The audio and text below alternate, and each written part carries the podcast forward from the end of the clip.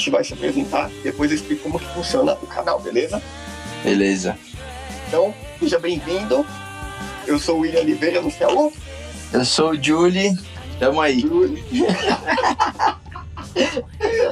Muito bom. Júlio, não sei. O Juliano explicou como que funciona aqui o podcast canal. Não. Tá, perfeito. A ideia é a gente fazer um, um um- um canal que a gente vai entrevistando pessoas, né?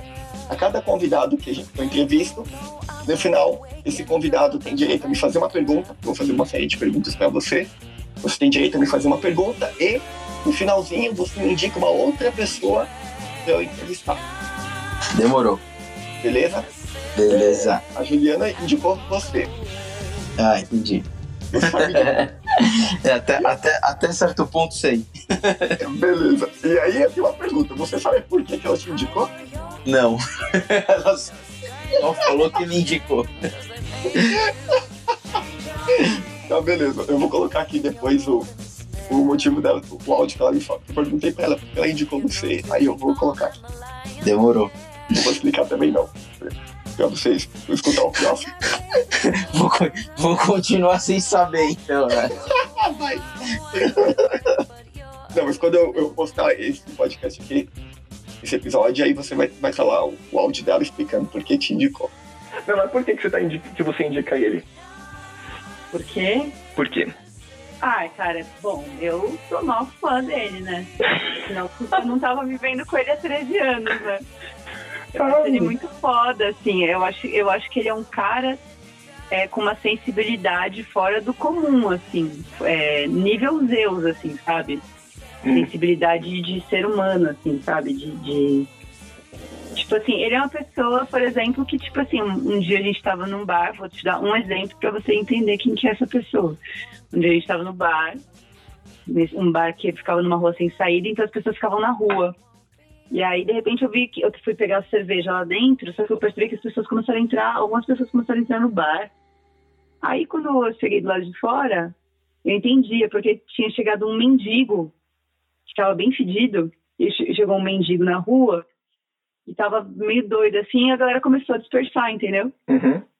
Aí quando eu olhei, quem que tava abraçando o mendigo? Né? O Júlio. tava abraçando o mendigo, trocando uma ideia, entendeu? Tipo, olha, essa pessoa, se vem alguém, tipo, na rua pedir dinheiro, ou pedir qualquer coisa, ou vender qualquer coisa, ele sempre vai abrir a janela, sempre, sempre vai abrir o vidro.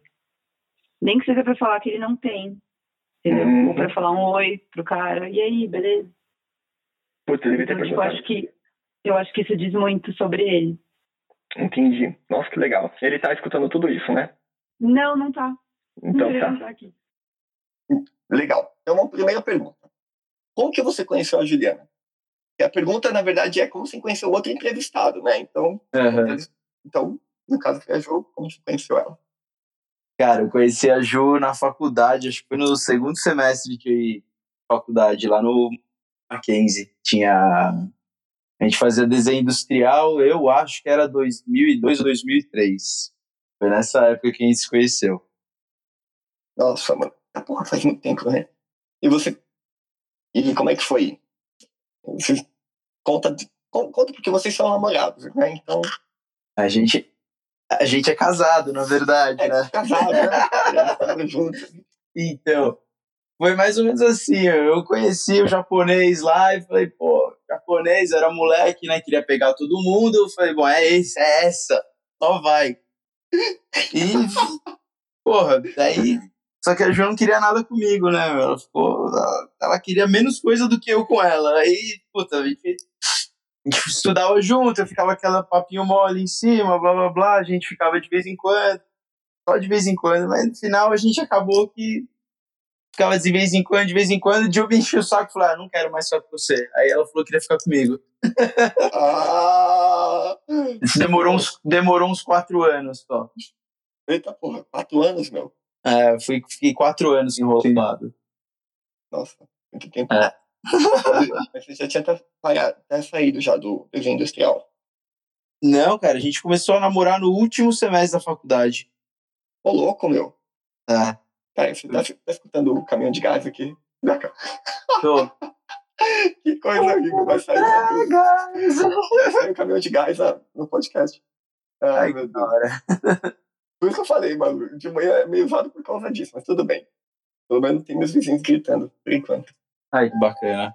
É só a musiquinha do gás. Qualquer coisa é uma é música de fundo mesmo, já era. É lógico, a música de fã é pra dar um, é pra dar um clima.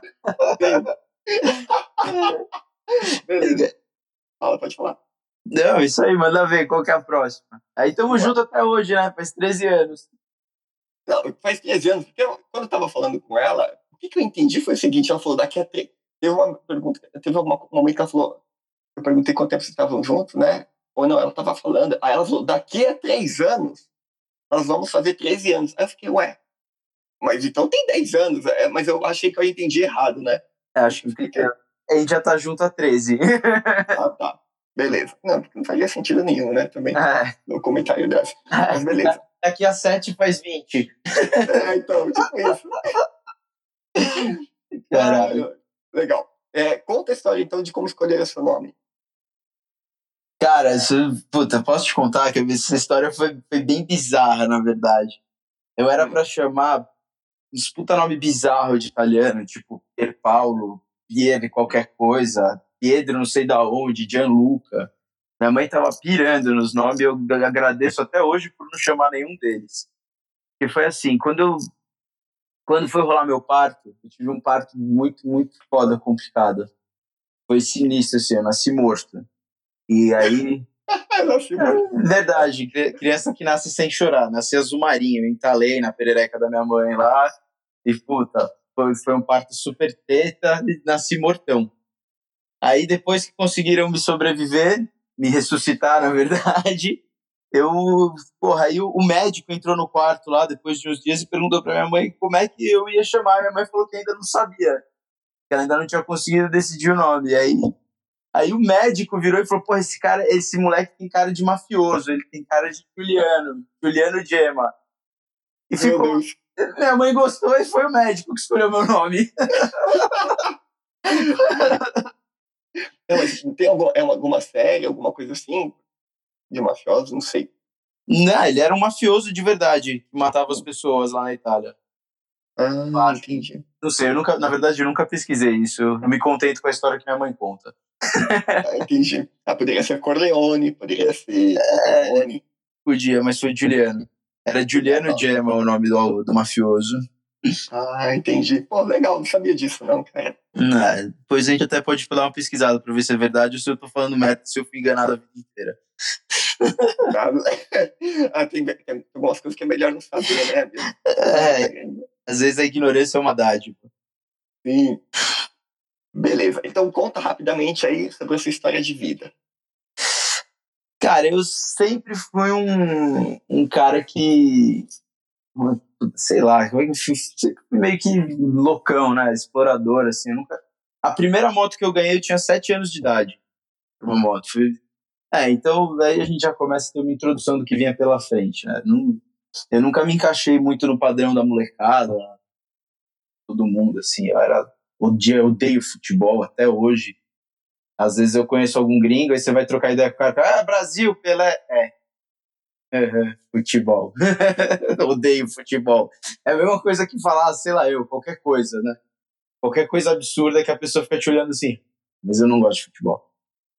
E eu, porra, minha família sempre teve, sei lá, eu sempre tive uma, uma educação meio voltada para criatividade e pra gente, sei lá, para expandir a mente, ir atrás das coisas e tal.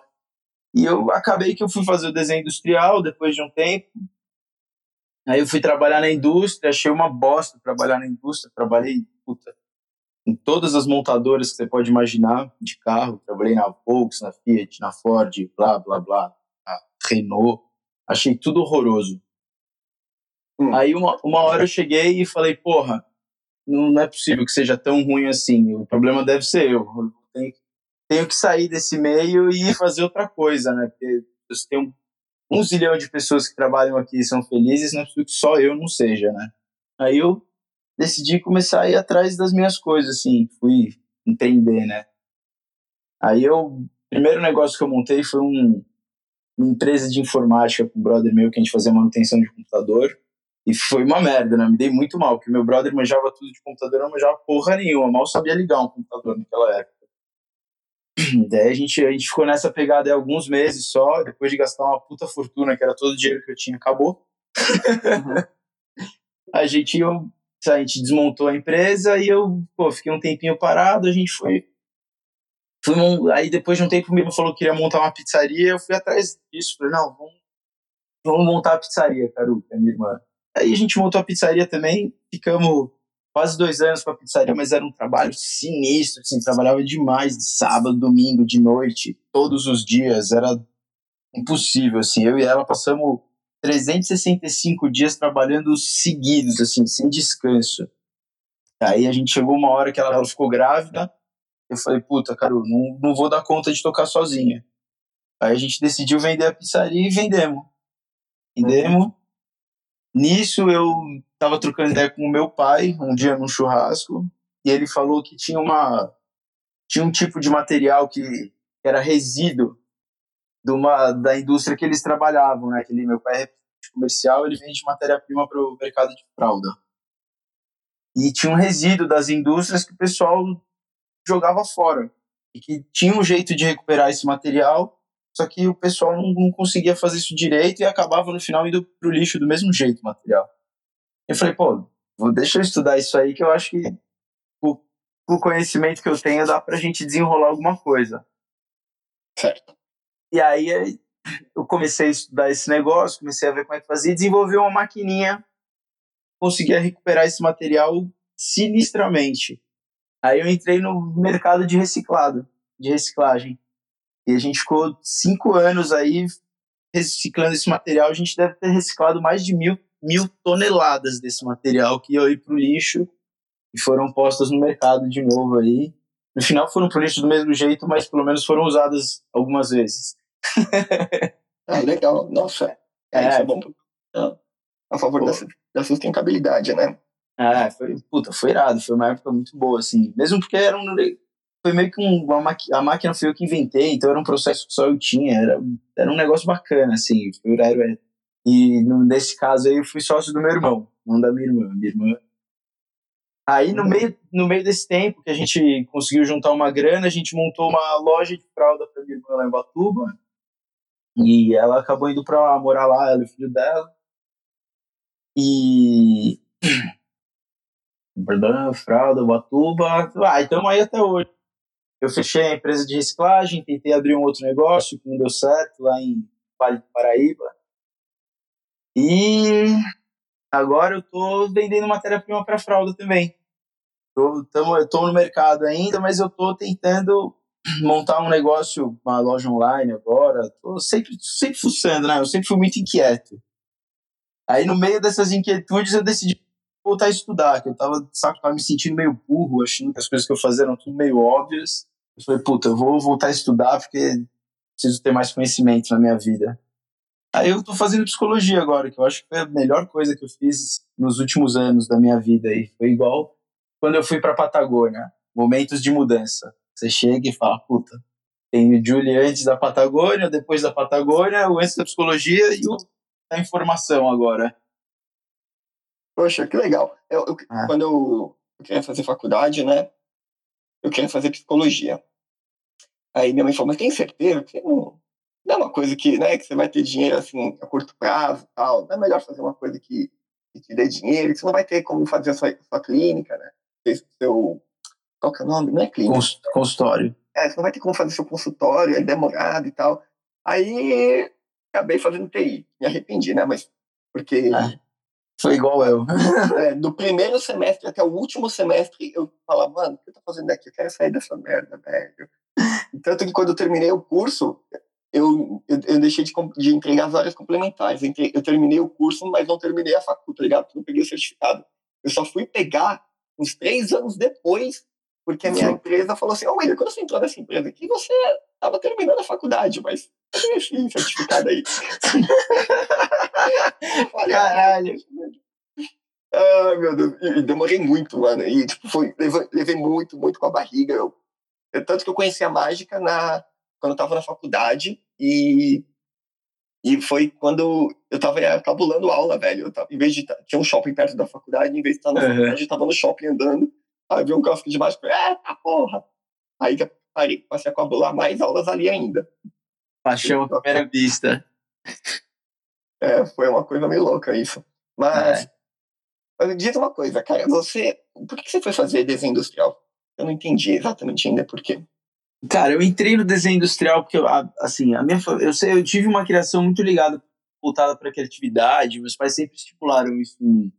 Uhum. Mas eu. E aí, no final, era a, era a profissão da moda, cara. Era o que todo mundo estava fazendo naquela época. Falei, porra, eu vou fazer isso também, vou me dar bem. Queria desenhar carro, né? Eu achava um tesão, achava que ia ser, cara, uma mágica desenhar carro. E no final não foi. Foi, foi um trampo como qualquer outro. Foi um negócio bem meio traumático. Eu morei em vários lugares do Brasil, longe da minha família, dos amigos, da Ju. E isso não, não foi saudável para mim. Até que eu desisti do desenho industrial. Falei, não, não, é para mim. O desenho industrial ele vive até hoje, né? Pô, vira e mexe, às vezes eu tenho umas crises, aí eu vou lá, faço, faço desenvolvo uma pecinha, faço um móvel, faço um negocinho e tal, mas passa. É, virou, virou um hobby feliz, entendeu? Como atividade remunerada, principalmente porque você tem que trabalhar dentro da indústria, que é um ambiente muito castrador, né? Você tá dentro da, das companhias, das grandes companhias, aí você tá sempre sendo castrado. Ah, não, isso não pode, isso depende do outro, isso não sei quem não quer. Eu acho isso muito chato, cara. Por isso que eu, por isso que eu saí. Eu entrei achando uma coisa, quando eu descobri que não era, eu decidi mudar. Tá. Uhum. Vamos, vamos, vamos com outra coisa. Fora que eu sempre tive um, um crush com a psicologia, né? Que foi a mesma coisa que você. Eu queria ter feito desde o começo. Minha mãe é psicóloga. E quando eu falei pra minha mãe que eu queria fazer psicologia, ela falou: puta, mas é foda, não ganha grana, vai estar tá lascado, vai ter que estudar que nem um maluco a vida inteira. Aí eu falei: nossa, não, não quero estudar, quero pegar onda, surfar. É, é, então eu vou fazer desenho industrial, que pelo menos eu não vou precisar estudar a vida inteira. e foi, foi essa pegada. E aí esse negócio da psicologia ficou cozinhando na minha vida. Até o, sei lá, o começo do semestre que eu falei, ah, não, agora chega, velho.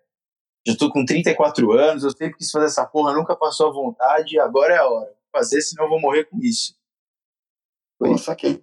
Eu, eu acho que acho que um dos motivos que eu faço mágica também é por conta disso. Que a, a mágica tem oferta muito com a psicologia, né? Tem muito de psicologia. Eu acho muito legal isso. Ah, tem. Acho que isso que me que me deixou muito empolgado com a mágica, porque, cara, é, é, é psicologia pura e eu acho isso incrível, incrível. E não tem a parte chata de ter que ficar estudando umas coisas de psicologia que você não quer, tá ligado? Ah, mas, é, então, nesse caso, é isso que eu penso, olha, quando você volta a estudar depois de um pouco mais velho, você já tem um pouco mais de maturidade, né? Você, caralho, você acha muito louco estudar até as matérias chatas, que nem uma das matérias mais tesão que eu tenho na faculdade agora é ética. Eu acho do caralho ética porra, dou maior valor. Eu vejo a galerinha cagando e andando pra aula, molecadinha mais nova.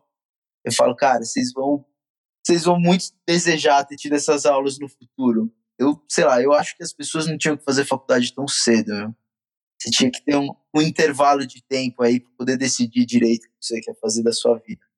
É, mas tem a pressão social, né, da, da família também. Faz, porque eu, quando eu mal saí da, da escola, vai fazer faculdade, faculdade, faculdade. Vai fazer Nossa. faculdade. Minha mãe ficou me enchendo o saco que é isso? Eu, já, eu, eu ouvi essa pergunta desde a quarta série.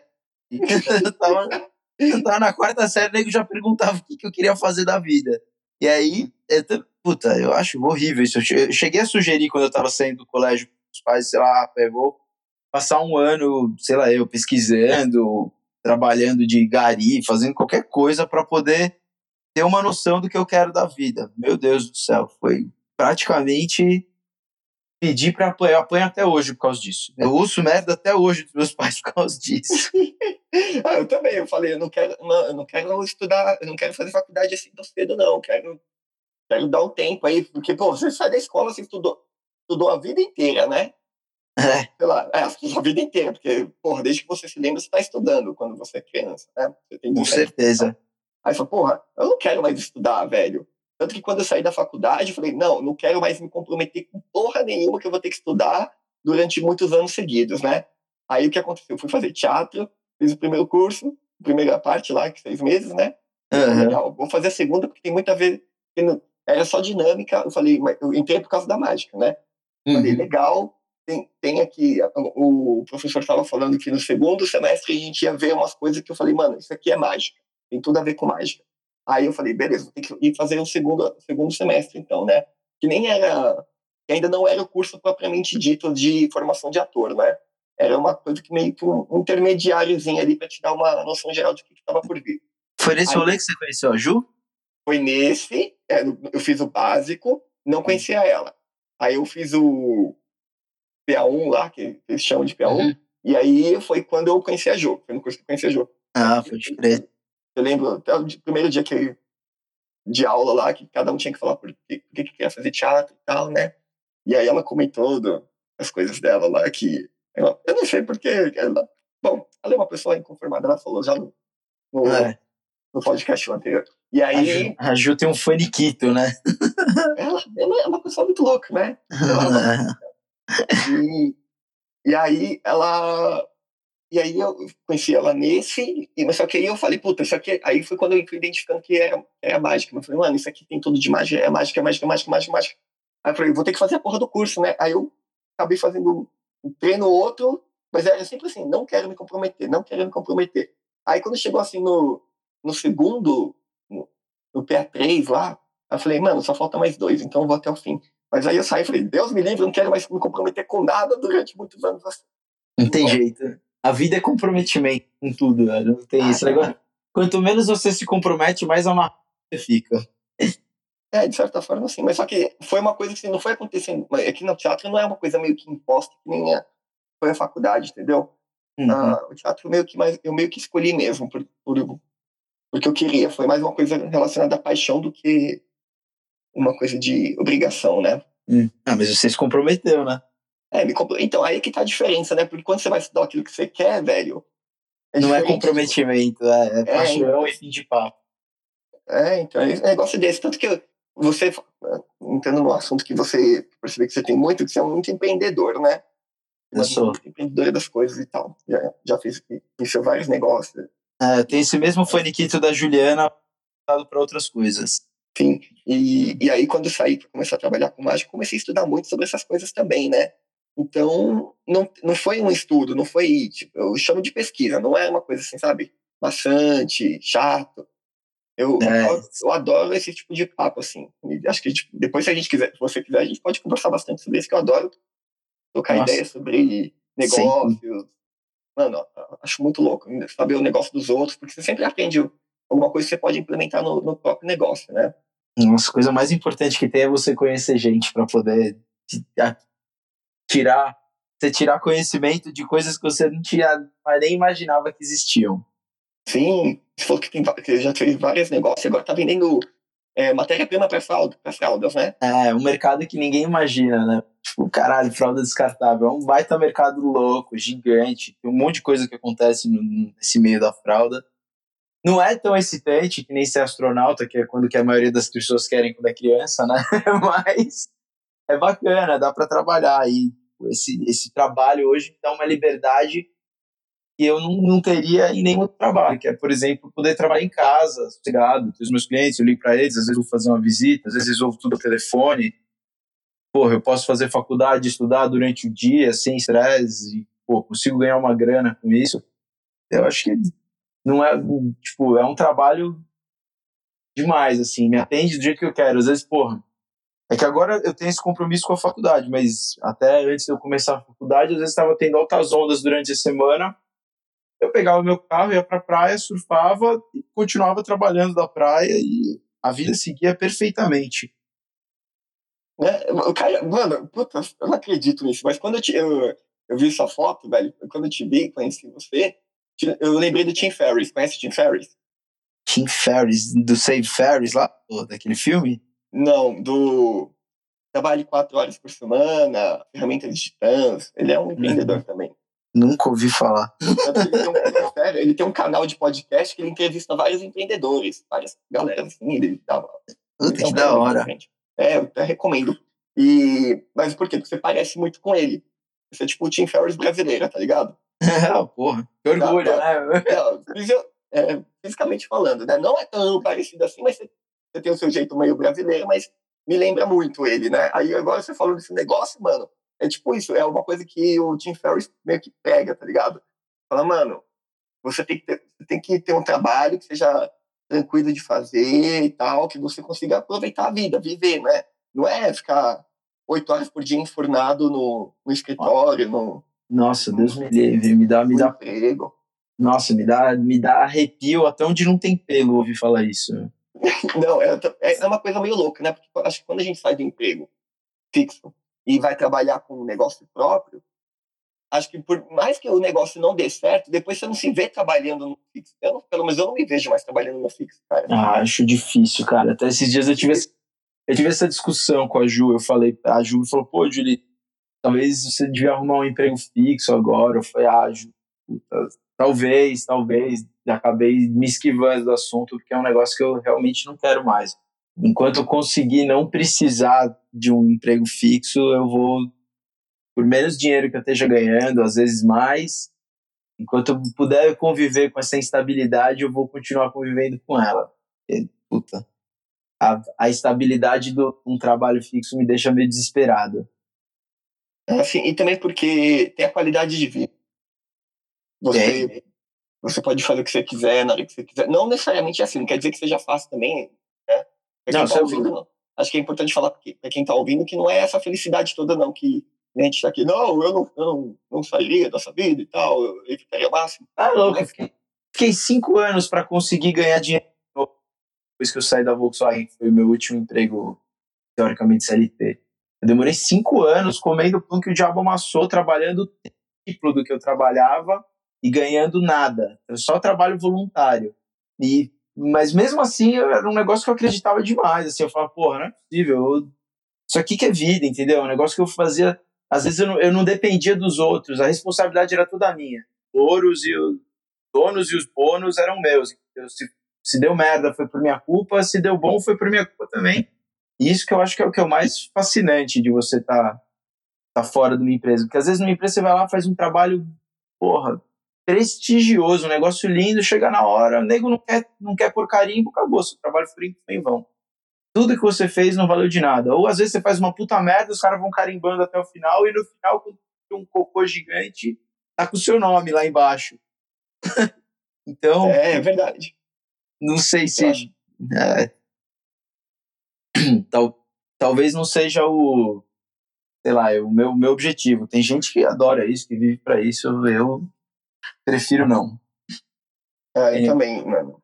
Eu, eu, também não, eu não me vejo mais voltando para o emprego Acho que seria, acho que seria o último caso do último, do último, do último, do último, né? A última opção de todas. É, eu, eu, eu ainda nessa minha jornada empreendedor, eu, porra, eu ainda, ainda cheguei, ainda descobri que, caralho, trabalhar com o ser humano é muito mais difícil do que parece, assim, é, é escabroso trabalhar com o ser humano. E aí eu, isso foi uma das, dos motivos de eu ter decidido entrar na psicologia. E aí eu simplesmente não vou precisar mais de funcionário, vou ter, no máximo que eu vou ter vai ser uma secretária, então é, é uma estrutura muito menor e bem mais fácil de administrar. Porque quanto mais gente você está administrando, mais loucura é o seu trabalho. E ele acaba ah, é te, verdade. Ele acaba te tirando a liberdade, que para mim é o ponto principal da minha vida, é liberdade. Independente de ter dinheiro, de ter carro foda, casa foda, tudo foda, prefiro ter liberdade. Eu prefiro chegar e falar, olha, eu quero ficar de chinelo. Vou ficar de chinelo. É, tá, tá alinhado ao propósito de vida também, né? É, total. É, vida e tal. É, eu concordo com você. É, bom, você, eu, a próxima pergunta é sobre os seus hobbies. Fala um pouco sobre os seus hobbies. Agora, o desenho industrial, você falou que acabou se tornando um deles, mas eu sei que você tem muitos, porque assim como a Juliana, você tem muitos hobbies, você faz várias coisas, né? Principalmente ligado a esporte. É, então, o negócio é o seguinte, eu, eu, eu, eu surfo desde que eu tinha 15 anos de idade, foi, é, 15 anos de idade, quando eu, eu, foi a primeira vez que eu subi numa prancha de surf. Foi um negócio que foi, tipo, virou uma doença incurável isso aí. Eu, desde o primeiro dia que eu surfei, eu nunca passei um dia da minha vida sem pensar no surf. É um negócio maluco, assim. Eu, caralho, porque é, um, é uma sensação que só quem surfa sabe o que é surfar, entendeu?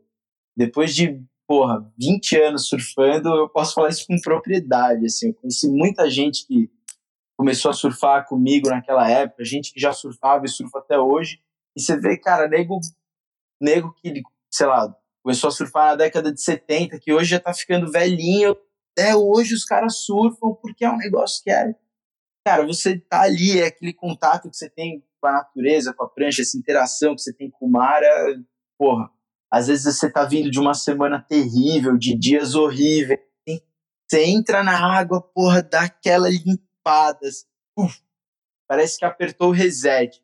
Por mais que você entre na água e passe a manhã inteira, o dia inteiro boiando, você sai zerado. Então, eu, o surf, assim, a minha, eu, tudo que eu faço na minha vida para ir direcionando para eu poder surfar mais.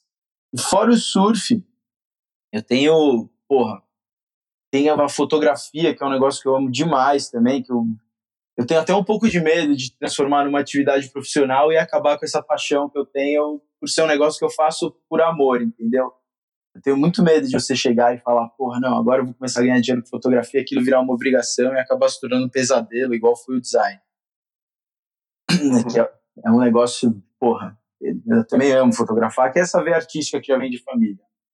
E, cara, fora isso, tem a, a montanha, que me chama demais, assim, incrível. Tem um negócio bem parecido que eu tenho com o surf, é a montanha. A gente está a gente tá falando que, assim, teve uma época que eu morava em Resende, no Rio de Janeiro, eu morava do lado do Parque de Itatiaia, e eu, pô, nunca tinha ido conhecer uma montanha, ficado no mato, passado um risco de vida, assim, de se perder e morrer lá no meio. E, cara, quando eu conheci isso também, foi um negócio que, caralho, isso é muito, muito legal. Você tá ali por sua conta e risco no meio da natureza é demais. É demais. Foi. Eu morava com um amigo que ele, pô, já era montanhista, ele sempre falava, porra, Jimmy, eles me chamam de Jimmy lá no Rio. Você hum. tem. Você, tem que ir comigo pra montanha, Jimmy. Porra, montanha é demais, você vai se apaixonar. Aí eu falei, porra, então vamos, Murilão, vamos conhecer essa porra dessa montanha aí. Cara, foi um negócio louco. Tanto que em 2009 a gente foi para Patagônia, eu fui com esse meu amigo, eu já tava com a Ju, a Ju não foi, fui só eu e ele para Patagônia. A passei, a gente passou 30 dias internado lá no meio do, dormindo no gelo, escalando montanha, se perdendo. Foi demais, foi, foi que nem eu falei anteriormente, foi a experiência do Julie antes da Patagônia e depois da Patagônia. Tanto que foi quando eu voltei da Patagônia que eu falei, caralho, Júlio, você precisa mudar sua vida, que esse caminho que você está trilhando tá para você tá errado, não, não tá servindo. Que era o negócio de trabalhar em montadora, dentro da indústria, aquela coisa de reunião, chefe, ganhava um monte de dinheiro, mas era infeliz. Aí eu, é que eu decidi mudar tudo. Me organizei de novo e comecei a vida do zero. Esse Poxa, foi... entendi. É, a, a, Patagônia é mais ou menos igual ao surf. Às vezes eu até brinco com a Ju e brinco com os amigos meus que foram também. Eu falo, porra, todo mundo que eu conheço que foi pra Patagônia não passou um dia da sua vida depois disso sem pensar em voltar pra Patagônia. Não teve.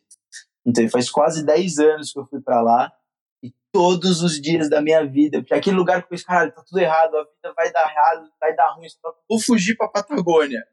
Lá as coisas são boas fujam para as montanhas. É, Run to the Hill. é, tipo, é, esses são os meus hobbies principais, assim. Tem, pô, na, na questão do design também, eu, às vezes quando me dá os faniquitos, eu pego, faço um móvelzinho, que eu adoro mexer com madeira, mas assim, nem se compara com o que eu sinto pelo surf e, pelo, e pela montanha, assim. Eu, eu passaria o resto da vida sem, sem fazer um móvel, mas não passaria o resto da vida sem surfar ou sem poder ir pro meio do mato. Jamais. Você que apresentou o surf pra, pra Ju? Foi, foi. A Ju, porra, a Ju começou a surfar tem uns quatro anos, né? Há foi pouco tempo até. É, foi mais, faz menos uns quatro anos que ela começou a surfar. Eu sempre surfei, mas antes eu surfava menos, porque tipo, ir pra praia é um negócio meio caro, né? Assim, não dá pra ir sempre. Provavelmente a gente que mora aqui em São Paulo, você toda hora pegar o carro, e eu ia para Ubatuba, que é onde os meus pais têm casa, então não tinha grana. Aí, de uns 4, 5 anos para cá, eu comecei mais. Eu ia sempre, mas não, não, não tinha uma frequência. Às vezes ficava três, quatro meses sem ir. Agora não. Hoje a gente é praticamente uma religião. Todo final de semana a gente vai pra praia. Tanto que tiveram vários amigos nossos que acabaram se afastando um pouco por causa disso. Porque nego é tudo cagão, né? Você fala, ah, vamos pra praia, não, é ai, tem que devolver a fita rebobinada na locadora, ai, tem que ir no batizado do cachorro, enfim. E é, é uma. Pode falar, pode falar. Eu acho que é por causa do, da, do desânimo que vai ter que trabalhar depois, né? Ah, mas é a galera não pensa na, na vantagem que é a alegria de você estar tá lá e depois você voltar tipo, zerado. Compensa cada minuto. E no final a gente acabou fazendo as contas, e, tipo, às vezes é mais barato ir para lá do que ficar aqui. Você vai lá, você gasta a gasolina e tal, você vai aqui. São Paulo é uma cidade muito cara, né, cara? São Paulo é uma cidade difícil. Você vai, porra, você botou o pé para fora de casa, principalmente onde a gente mora, onde eu moro aqui, que é no meio da Raposo, você, você não, não gasta menos de 100 reais para sair de casa, porque você vai pagar um estacionamento, você ir com o carro, porque não tem metrô, não tem ônibus aqui perto de casa, não tem nada, tem que ir carro ou a pé. A pé você não vai em lugar nenhum, né? Então é muito, é muito caro você sair de casa aqui. E a gente, pô, às vezes você vai sair, você gasta a mesma coisa, você vai até a praia e passa o final de semana felizão. Porra, não pensa mais. Eu prefiro. Entendi. Bom, a gente vai chegar agora então na parte de Indicações! Aqui na parte de indicações, vou te pedir assim, indicar algumas coisas, tem que falar o porque está indicando esse negócio, tá bom? Beleza. Vamos lá. Primeira coisa, indica um livro e um porquê. E o porquê da indicação. Pode ser dois? Pode, claro. tem vários, né? E tem, tem dois livros que são os meus livros de. são as minhas bíblias. Um é o Into the Wild, do John Krakauer, que é conta a história do, do Chris McCandles, né, que é um, um malucão que resolveu abdicar da vida dele para ir morar na natureza. É, só que ele, porra, tem que ler esse livro, é foda. Quem não leu, quem não leu, leia. Quem leu, leia de novo. É muito foda. Muito melhor do que o filme. Leia primeiro o livro, depois assista o filme, depois escute o disco. É, é sinistro esse, o Into the Wild. Ah, tem, tem, um outro livro que chama Endurance, que conta a história do Ernest Shackleton, quando ele fez uma expedição para a Antártida em 1914. E foi a primeira expedição registrada com, com fotografia. Foi logo que a Kodak tinha inventado a fotografia, a máquina digital portátil, que era um trampo que pesava 15 quilos. Mas enfim, e esses caras, eles cara, eles acabaram naufragando no meio do caminho e é uma loucura. Eu sei que esse filme, esse filme não, esse livro é uma, é uma aula de, de administração da vida. Também é muito foda, vale muito a pena ler esse Endurance. E é, são, são livros que são as minhas bíblias, assim. Às vezes eu, eu pego, eu tenho, eu tenho aqui em casa, nego às vezes me pede emprestado, eu falo, olha, eu te anoto aqui, eu te compro um, mas não te empresto o meu, que ele tá todo grifado, tá com as minhas anotações do lado, esse aqui é acervo pessoal. Legal. O Into the Wild, a Ju indicou também. A Ju indicou tudo. Tudo que eu perguntei, ela indicou esse. É, Into the Wild é foda. Sim, eu até comentei que eu tenho o, o CD aqui também. É, legal. A segunda é indica o aplicativo e o porquê. Ah, no aplicativo, meu, deixa eu. Puta, eu vou te falar a real. Eu, assim, ó, eu vivo a tecnologia porque é inevitável hoje em dia, mas eu não sou um cara muito ligado em tecnologia hoje, cara. Eu. Cara, eu tenho os aplicativos que a gente usa no dia a dia, que todo mundo usa, né? Que é o Waze, essas merda, WhatsApp. Não sei um aplicativo pra te indicar. Waze? É, Waze. Waze ah, de, Waze. Ah, tá. Waze. De Waze. Ah, tudo bem, se não tem aplicativo, fechou. É, porra, desculpa. tudo bem. É, indica um álbum, então, um álbum de música ou uma música. Não sei. Você acha que. Cara, eu. Eu. eu Dark Side of the Moon, Pink Floyd. Sim, sem, sem pensar. Dark Side of the Moon, Pink Floyd. É melhor disco que já fizeram no mundo. De tudo. tudo. Inclusive, se você puder se você puder escutar ele assistindo Alice no País das Maravilhas, melhor ainda. Sério, eu, eu escutei Eu, eu, eu assisti o Mágico de Oz. É, o Mágico de Oz, o Mágico de Oz, é verdade. O Mágico de Oz.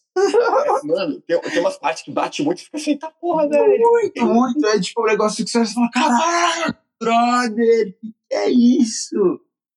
Sim, e eu fui assistir o Mágico de Oz, o, o antigão, né, o classicão, no, uhum. No MIF. Ah, te, rolou, né, esse evento que eles fizeram. É, e aí foi tocando ao vivo, cara, foi muito, não, realmente não, o Pink Floyd, mas foi o cover, e aí foi tocando, e eu falei, caramba, mano, que muito louco, e foi, nossa, foi uma experiência muito boa. Ah, foi, foi, Pink, Pink, Pink Floyd é minha, eu piro no Pink Floyd, adoro pra caralho, que no, quando teve o, aquele show que o Roger Waters veio fazer o The Wall, acho que era 30 ou 40 anos do disco, eu, porra, cheguei, fiquei na grade e, cara, assim, chorei. Foi um negócio transcendental também. Nossa, imagina. É, bom, legal. Vamos para a próxima pergunta. E aí, indica um filme. Eu, por quê? Um filme? Caraca, um filme, um filme, um filme foda. Nossa, não sei, calma aí. São muitos, são muitos. Tipo, a cabeça tá, tá girando aqui. Tá, tá, tá, tá, tá, tá. Vai indicando, cara, vai falando. E a gente vai, vai aqui. Cara, eu gosto muito do. Tem um filme da década de 70. Sim, tipo, a década de 70 tem três filmes meus preferidos. Que é o. O Sem Destino, né? Que é o Easy Rider é do caralho que eu, eu assisti faz uns 20 dias atrás, eu nunca tinha assistido esse filme, não sabia do que se tratava. Caralho, quando eu assisti, eu falei, meu Deus do céu, como eu passei tanto tempo sem ver esse filme. Que é animal, vale muito a pena. São dois, dois amigos que resolvem atravessar os Estados Unidos de moto e vai, tipo, mostrando mais ou menos como funciona a vida de quem decide sair do sistema. É muito foda. Não, cabeludão, né? Os caras com cabelo. São, são, são. Isso, que eles andam. andam ah andando sem capacete. ah, eu tô ligado, eu não vi esse filme, mas eu vi uma, uma, uma sátira da MED, tá ligado? A revista, a revista uhum. MED. Uhum. Então, nossa, muitos anos atrás, eu tinha uma MED, uma revista, uma, uma edição que tinha a sátira desse filme. Cara, vale, vale muito a pena assistir esse filme. Porra, o Jack Nicholson aparece em três cenas e é do caralho, assim. Ele fala, é de mudar a vida também. Cara, tem o, tem o Estranho que é aquele A Flew Over the Cuckoo's Nest, do caralho, que é, acho que é com o Jack Nicholson também, não é? Aquele bem novinho. Sim. Ele. Nossa, nossa, vai se fuder. O final desse filme, isso é louco. Aquele índio lá, só de lembrar dele eu tenho vontade de chorar. e, e, tem o. Como é que chama? Caralho, do. O malucão que vai preso na ilha lá. Ai, cacete fugiu o nome da cabeça, mas é muito, muito bom também é esse filme. da década de 70? É, da década de 70. O... Da Alcatraz? Não, Papillon. Papillon. Papillon. Deus, Olive, que filme, que filme, que, que filme foda. Vale outro filme que... Assistir esses três filmes, você nunca mais precisa ir no cinema na sua vida. Ô, louco, meu. É, zerou a conta. Risco, não precisa, Cara, nem, nem sei por que existiu indústria de cinema depois desses filmes, que é muito foda. tipo assim, não dá, não dá pra competir de tão bom que é esses filmes. É Papillon ou Papilon? Papilon. É, escreve, escreve Papilon com dois L. Fala ah. Papillon. Ah, beleza. Nossa, esse filme é demais. Assim, eu, porra. São três, os meus três filmes favoritos. Tem um monte, né? Se você falar de besterol, tem um zilhão que a gente pode falar aí. Mas de filme com conteúdo, esses da década de 70, pra mim, são os mais foda. Foda. Vou procurar assistir, então, esses aí. É, legal. Vamos para parte, uma outra parte agora. E a outra parte consiste em você vou fazer algumas perguntas, né? Como uhum. umas perguntas um pouco mais. As perguntas são pessoais, né? Mas isso aqui são bem interessantes, bem mais interessantes. É, primeiro é cite três habilidades quaisquer que você tenha. Três habilidades. É, Porra, é, cara. cara, a primeira é que eu, eu sou um cara. Acho que eu sou uma pessoa fácil de, de fazer amigo, assim. Eu, eu sou uma pessoa acessível, então eu não, eu não tenho muita barreira com, com ninguém, assim, sem, sem preconceito. Pessoas, às vezes eu chego numa pessoa para conversar, ou as pessoas chegam em mim, eu eu sou uma pessoa muito aberta para tudo. Eu não, não, não costumo me, me, me, limitar ao leque de possibilidades. Acho que eu não sei, eu não sei se eu, se eu definiria isso como uma como uma como você falou, é, qual era a palavra que você falou? Era empreendedor? Não, não, é a palavra que você falou lá atrás, cite três né, Van, três habilidades. É, não sei se é habilidade ou vantagem, mas o cara tem. Então, às vezes eu, eu peco pelo, por não desistir também, mas eu, eu gosto de. É difícil eu começar um negócio e desistir de cara, assim. Eu, quando entro numa, numa eu vou até exaurir aquilo. A hora que eu vejo que não dá mais mesmo, pulo fora. Tudo bem, agora. E é difícil eu exaurir uma coisa. Vou até se tornar insuportável. Saquei. E falta mais uma. Falta mais uma, né? Deixa eu ver. Uma outra habilidade. Cara, eu. É, ainda não é um.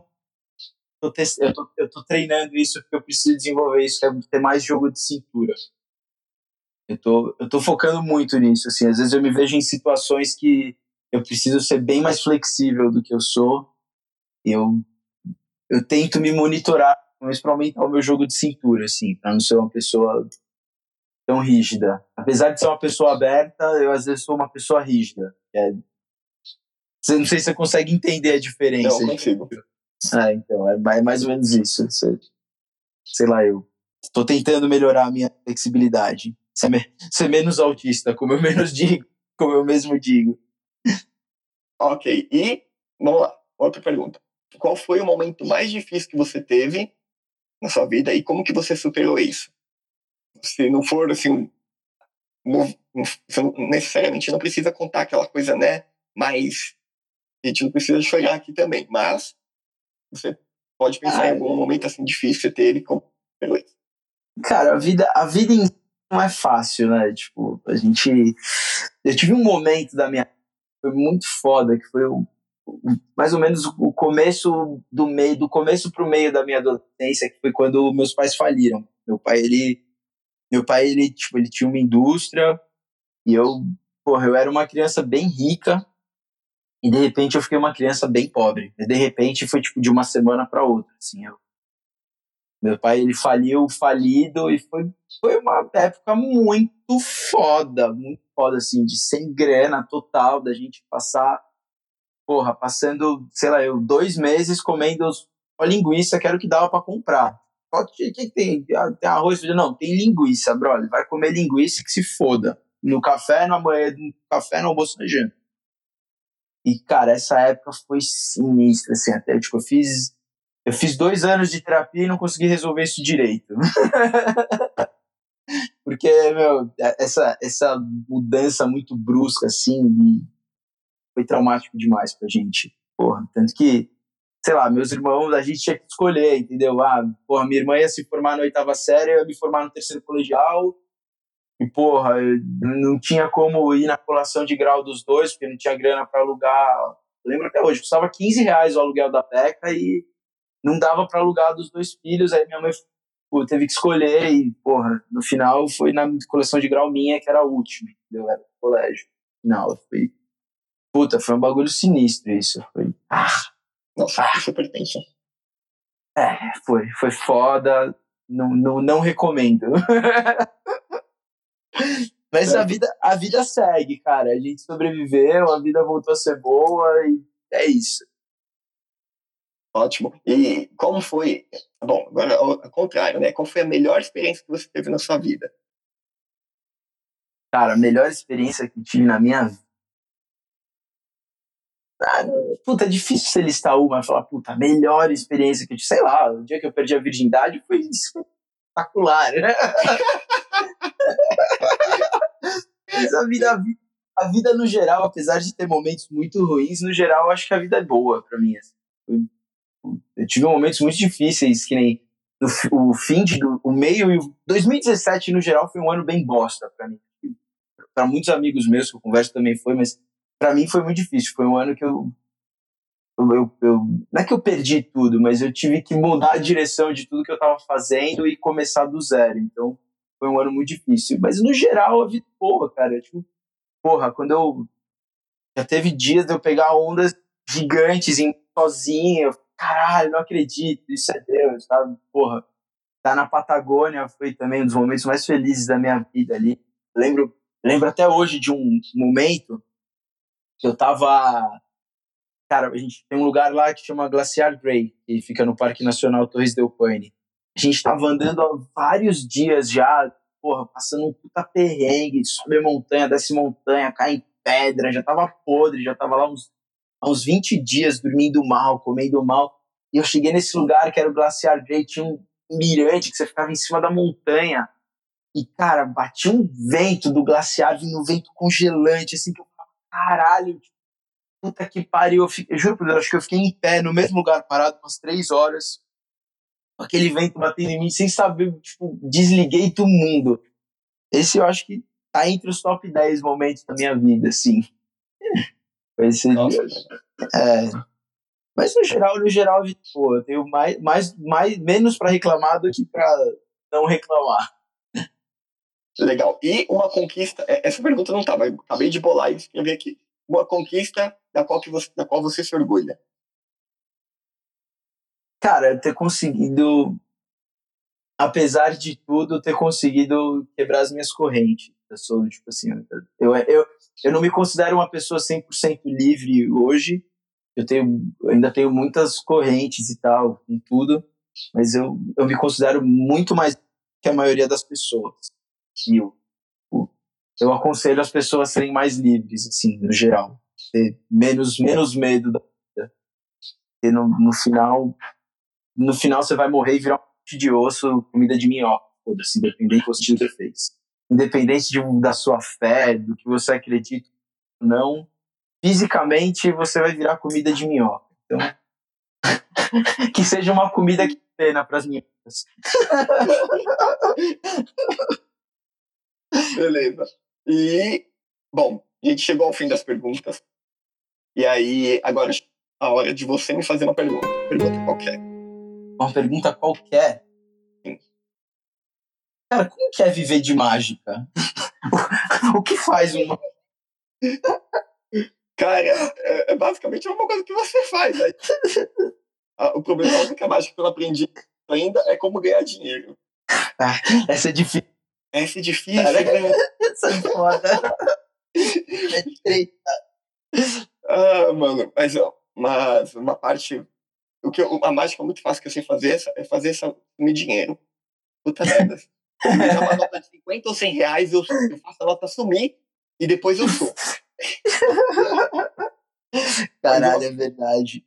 Mas uma coisa. É, mas é tenso, porque é, é que nem é instável, né? Também, mais ou menos, acho que como qualquer tipo de negócio, né? Tem mês que tá bom, tem mês que tá ruim, tem mês que tá pior.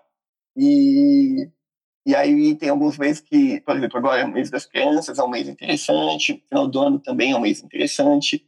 Só que o começo do ano não tem nada. Ah, puta, é foda. É fevereiro não tem nada. Então, você tem que se organizar nesses meses que tem, que tem mais grana, né? Pra você se segurar nos meses que não vai ter nada. É igual, é igual eu. é, então, é, tipo, eu, acho que o negócio não muda muito nesse sentido. Agora, a parte de, mais artística do, do negócio, meu, fazer mágica é, um, é, muito, é muito legal. É, um dia, eu, eu, quando eu tiver um podcast número 100, eu vou chamar alguém para fazer uma entrevista comigo. Talvez eu chame a Ju. Aí, talvez. Aí eu. E aí, talvez eu possa contar um pouco melhor por que eu comecei a fazer a mágica e tal. Eu tenho uma história que eu conto para as pessoas, mas não é história como um todo. É uma parte da história do, um dos motivos de eu ter começado. E, e aí, uma coisa que, cara, que é muito bom, assim, que não tem. Acho que talvez meio que se compare ao seu sentimento de, de surfar uma onda da hora, é você fazer a mágica para as pessoas, mano, e a galera pirar no negócio. Nossa, como você fez isso? Puta, que louco! E, e, e eu me divirto muito. Mas eu me divirto muito, muito, muito. Acho que talvez, às vezes, eu acho que eu me divirto mais do que a própria pessoa que está assistindo. É, e no final, esse é o sentido, né? Você acabar se divertindo, você chegar e falar, puta, no final, quando antes de você virar comida de minhoca, você vai olhar para trás e falar: caralho, porra, valeu a pena. Eu vou ser uma refeição bacana. É, tipo isso. Tem umas coisas que me incomodam, cara, que eu também, eu também fico muito incomodado com a vida, assim, né? E aí, uma coisa que me, que me incomodava muito é, tipo assim, minha vida ser, ser em vão, tá ligado? Eu não quero que minha vida seja em vão. Eu Nossa. gostaria de impactar muita, eu gostaria de impactar a vida das pessoas, né? De, de Nossa. Forma. Cara, uma vez, hum. deixa eu só, só, só, abrir um parênteses aqui, porque você falou isso aí, tipo, um negócio me, me arrepiou, que eu lembrei um momento da minha vida. Eu não sei se foi bom, se foi ruim, ou se foi só um momento traumático, mas enfim, eu tava conversando sobre casamento com um amigo meu, e ele falou que, tipo, ele ia casar com a mina, e, tipo, eu, mas eu falei, caralho, brother, tipo assim, você acabou de conhecer essa menina e tal, ele, não, mas eu vou casar com essa menina, as coisas são assim. Porque as coisas são assim, brother, você vai casar porque as coisas são assim. Nossa, eu juro. Nesse dia eu cheguei pra, eu cheguei pra Juliana em casa, Ju, mano, eu não sei mais se eu quero ficar com você, as coisas são assim. Ah, que desesperado, mano. Foi foda. Nossa, foi tipo assim, um negócio martela na minha cabeça até hoje, assim. Pum, pum, as coisas são assim. Pum. Não, eu, entendo, eu entendo muito bem o que você tá falando, porque isso também me incomoda né, muito. Essa, essa vida de padrão, sabe? Tá ligado? Nossa, de as coisas são assim. Ah. De as coisas são assim, de porque é, porque é porque é, é, todo mundo faz, eu tenho que fazer também. Jesus, né? Isso me irrita muito, mano. Eu fico, mano, não, não, eu não quero, velho. Mas as coisas não são assim. Não, e tudo que tem, e tudo que é normal, acho que eu criei uma versão também, é tudo que é normal, tá ligado? Tudo que é comum incomoda, mano. Tipo, pensamento que, que as pessoas têm assim, por, até, acho que é por isso que também me incomoda a, a ideia de emprego fixo, né? Porque eu já trabalhei quase 10 anos em emprego fixo e, e, eu senti que as pessoas são muito infelizes, tá ligado? Meu, uma coisa que você tá, tipo, que, que todo mundo reclama, ah, segunda-feira é pior dia, sexta-feira é legal. Velho, não é assim, mano. Não, não, não pode. Não é. Você tá em um lugar que você, que você, e pior de tudo, que as pessoas se acomodam, né? Nossa. Elas, cara, elas têm medo, a gente, a gente acaba ficando com medo de, de perder o emprego, de sair, a pessoa tá reclama, reclama do emprego, mas, mano, é uma vida que você escolheu, tá ligado? Sabe? Você é pode sair mesmo. desse momento qualquer desse emprego ou dessa vida que você tá, dessa situação que, que deixa você inconformado a qualquer momento. Só que você prefere ficar lá nessa. E, é, e eu vou até recomendar uma música agora. Não deve, deveria ser uma música que eu deveria recomendar no meu, no meu episódio de entrevista comigo, mas eu vou recomendar agora, vou recomendar para você, e, na verdade, vou recomendar duas. Duas músicas. Por favor. Não sei é, do funk, eu ouço. Eu acho que eu, é, eu, sou uma pessoa que, que gosto muito, gosto muito de Raul Seixas. Uhum. Raul Seixas impactou a minha vida de uma forma muito muito grande. E acho que isso é uma coisa tanto positiva quanto negativa, porque ele desgraçou a minha cabeça, mano. É, Raulzito é foda. Né? E aí tem uma música que eu gosto muito, duas músicas que, eu, que me impactaram muito assim quando eu escutei, que falei, caralho, minha vida é uma merda. É, a primeira é Quando Você Crescer, e fala, dessas, e fala dessa coisa de, de a vida, meio disso que você falou, né? Que a vida é assim. E, e aí ele fala, nossa, é, é muito triste essa música. Quando você crescer, é, é muito triste, mas a música é muito bonita. Eu já estou procurando aqui. e a outra é Você. E aí tem uma parte que fala. É... Ai, cara, eu não lembro mais, exatamente, mas essas duas músicas são, me marcaram muito e começaram a moldar o meu pensamento atual, sabe? Tipo, de conformismo. É. mano, não, não preciso viver nessa vida aqui. Deus me livre, vou sair disso daqui. E acho Nossa, que. Não é foda demais. Nossa, muito. Mas só que uma coisa ruim, um lado negativo, é que quando eu descobri que ia ser pai, cara, uma das coisas, uma da, quando você crescer, né? Do Raul Seixas, ele fala sobre você ter filhos e tal, né? Da uhum. família e tal. E eu falei, mano, eu tô caminhando. Porque no final da música, quando você crescer, ele faz uma, ele faz uma profecia. Ele fala assim: tudo igual. Vai ser exatamente assim. Tudo que ele falou, ah. sabe? Ele fala, vai ser exatamente assim. E aí eu falei, caralho, é a, a porra da profecia do Raul.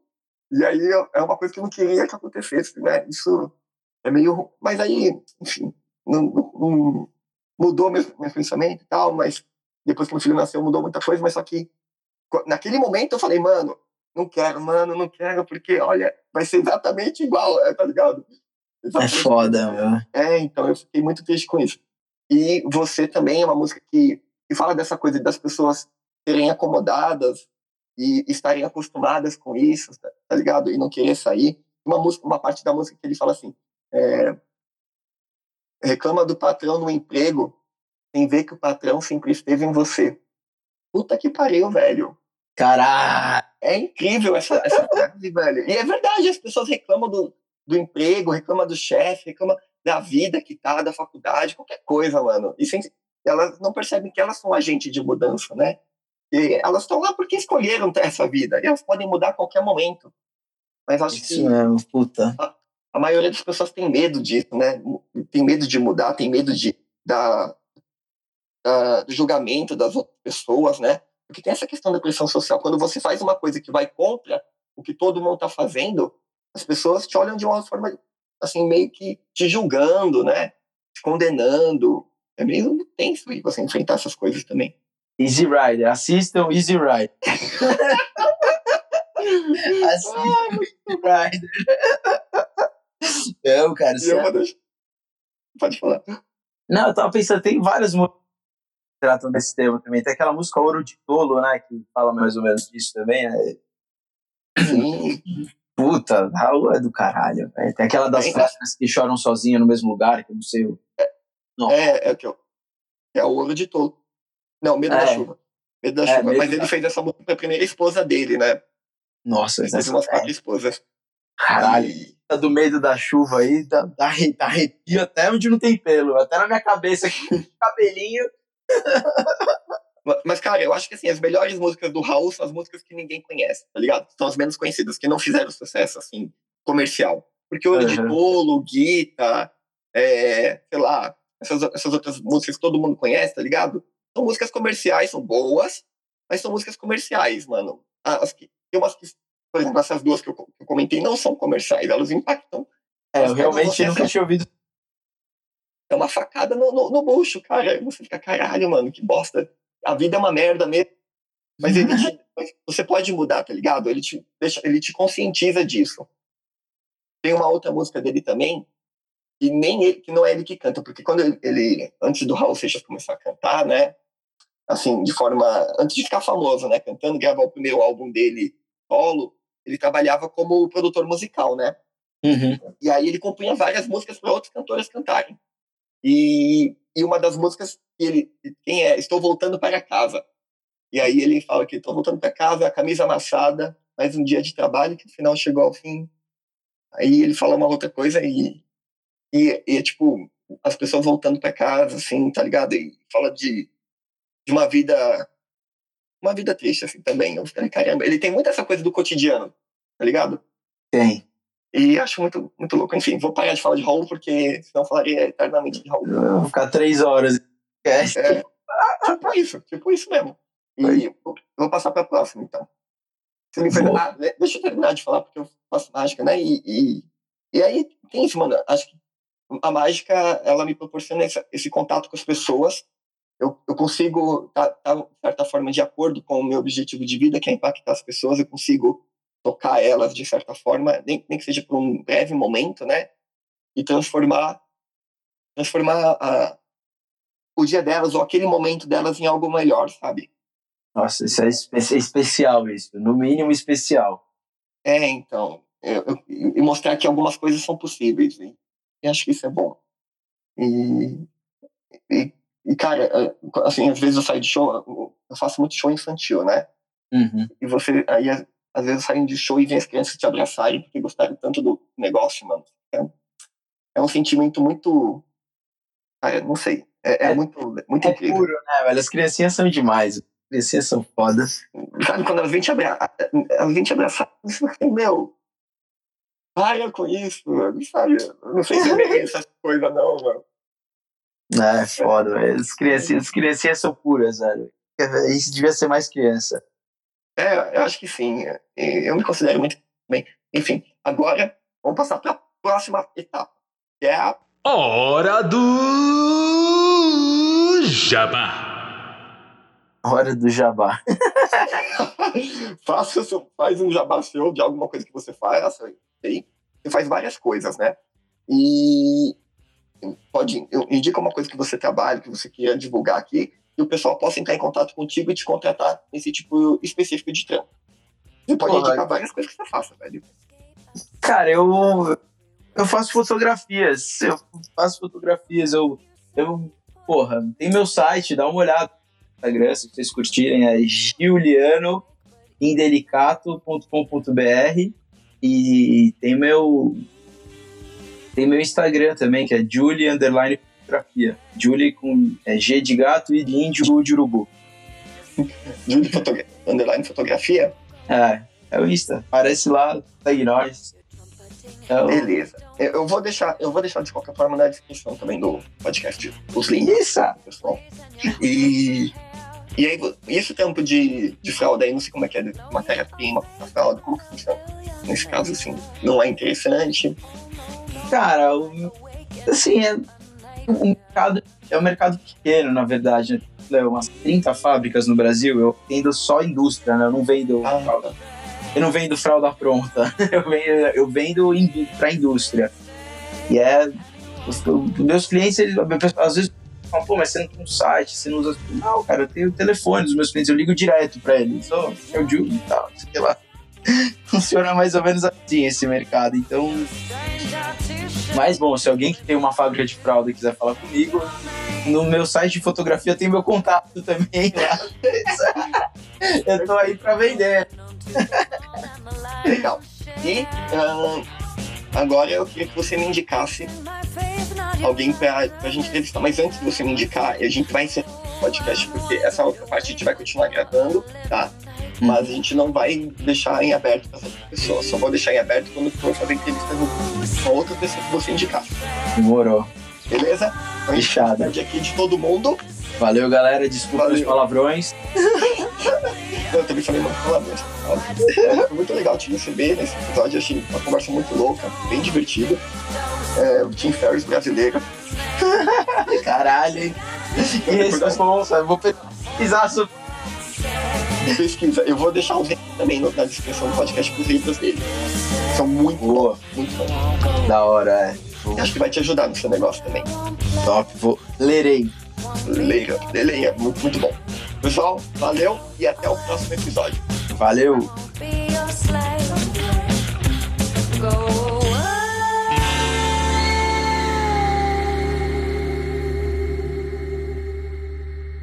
Você tá me ouvindo, cara? Eu tô ouvindo agora. Eu tava Como é que eu faço? Aí. Como é que eu faço pra desligar esse negócio aí? eu tô tentando mexer daqui o bagulho não sei desligar. Ai, caralho. eu também não sei.